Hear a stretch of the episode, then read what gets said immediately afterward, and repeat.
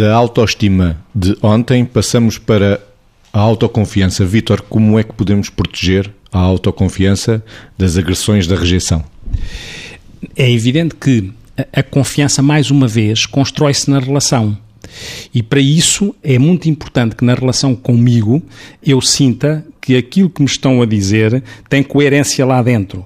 Não é? Que seja credível na forma como podem fazer uma crítica, mas ao mesmo tempo na forma como fazem esta distinção que eu referia na rubrica anterior entre aquilo que eu sou e aquilo que eu estou, ou aquilo que eu faço.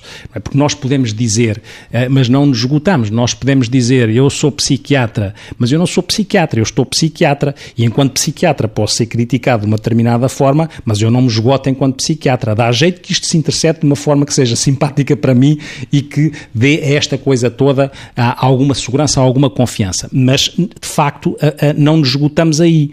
E esta ideia de confiança é uma ideia que resulta sempre daquilo que é a percepção que eu tenho de que sou capaz de fazer coisas e a satisfação que isso me dá e o acreditar em mim, porque isso reforça, cria solidez na ideia que eu tenho de mim, de forma a ficar o mais protegido possível de que aquilo que eu sou não depende da ideia que o outro tem de mim. Se é importante para mim o outro espelhar coisas que possam ser interessantes, eu não me esgoto no espelho que o outro me devolve.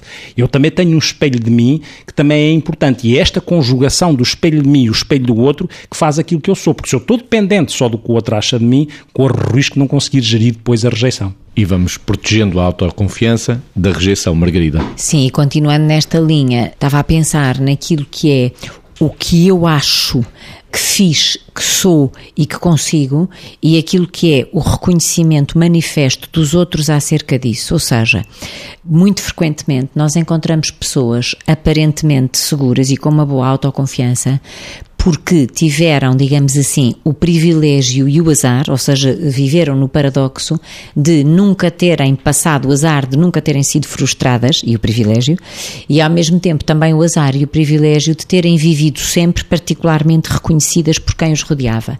Ou seja, pessoas que são excelentes alunos, pessoas que são excelentes profissionais, pessoas cujos pais realmente uh, fazem uma valorização sistemática uh, daquilo que os pais e a família, enfim, ou seja, quem for, pessoas significativas, fazem uma valorização sistemática do papel dessa pessoa, até muitas vezes justa, porque a pessoa se destaca consistentemente pelo seu desempenho. A verdade é que estas pessoas nunca podem ignorar que em qualquer circunstância, por alguma razão da vida e que não dependa do próprio desempenho ou dependa dele sim, eh, vão passar por uma frustração. E quem não fez este tipo de aprendizagem, quem se tornou dependente do reconhecimento dos outros, quem não o vive como um valor acrescentado, porque nós também não podemos dizer que o reconhecimento dos outros não é bom. Isso já é arrogância, já é de outro, de outro domínio. Mas, de facto, trabalhar a autoconfiança é fazer, assim muito resumidamente, daquilo que pode ser a valorização de nós mesmos e o reconhecimento dos outros, mas, sobretudo, falando agora do reconhecimento dos outros, um valor acrescentado e não uma necessidade para manter esta crença no bom desempenho que podemos ter.